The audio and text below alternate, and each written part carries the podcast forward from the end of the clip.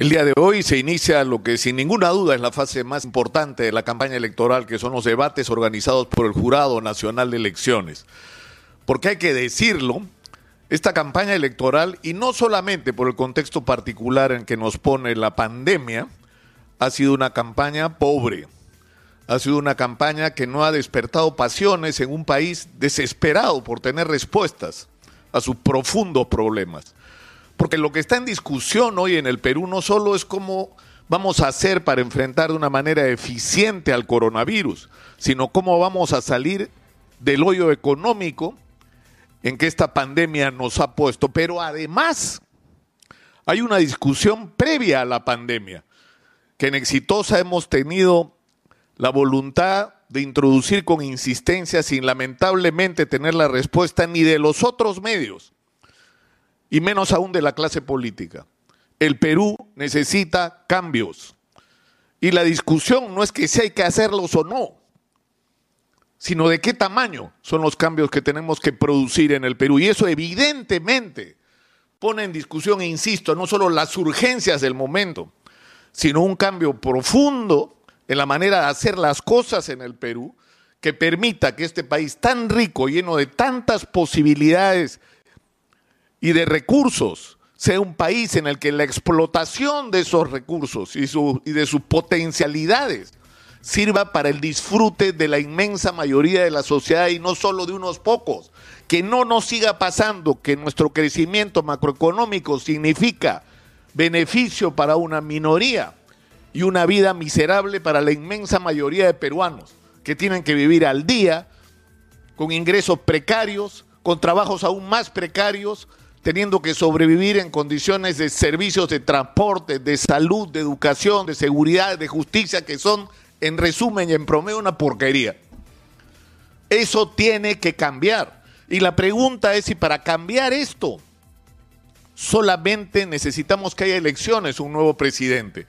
Y por eso es tan importante que en esta campaña se discuta con seriedad cómo vamos a hacer para procesar los cambios que el Perú necesita pero el, el, país necesita esos cambios, porque además vivimos una profunda crisis de credibilidad en el sistema político, de representación.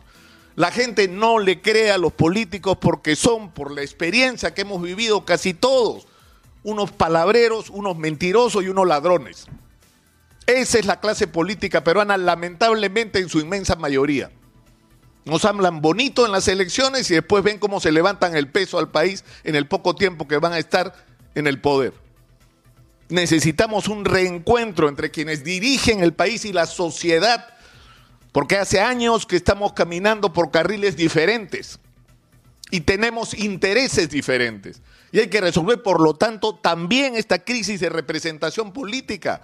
Y hay que atreverse a plantearse la interrogante de si los partidos son el único instrumento que nos puede servir para representar, escuchar y gobernar en función de los intereses de la gente. Tenemos un enorme reto por delante, un enorme reto. Pero hay algo que tiene que quedar grabado en nuestra memoria, Huarcatán. Y con esto termino. Si no hacemos lo que tenemos que hacer, si no logramos darle, sobre todo a nuestros jóvenes, una mirada con esperanza del futuro del Perú, va a ocurrir que los que tengan recursos se van a largar del Perú como ya ocurrió y los que no lo tengan se van a ver tentados por la delincuencia y por el terrorismo otra vez. Porque Huarcatán es un aviso, una columna de cerca de 25 hombres armados, hombres y mujeres armados han atacado un pueblo en Guanta otra vez han reunido a toda la población, otra vez han tratado de hacer reclutamiento forzoso para llevárselos a la selva. Y otra vez han asesinado a cuatro personas que eran de los comités de autodefensa y que se oponen a Sendero Luminoso.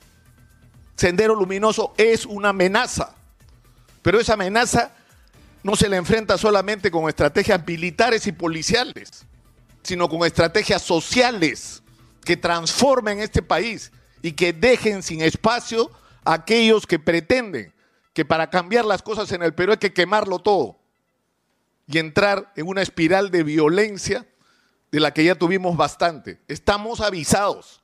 Esta es nuestra oportunidad de hacer las cosas bien. Esta es la oportunidad de encontrarnos, de buscar un futuro en común.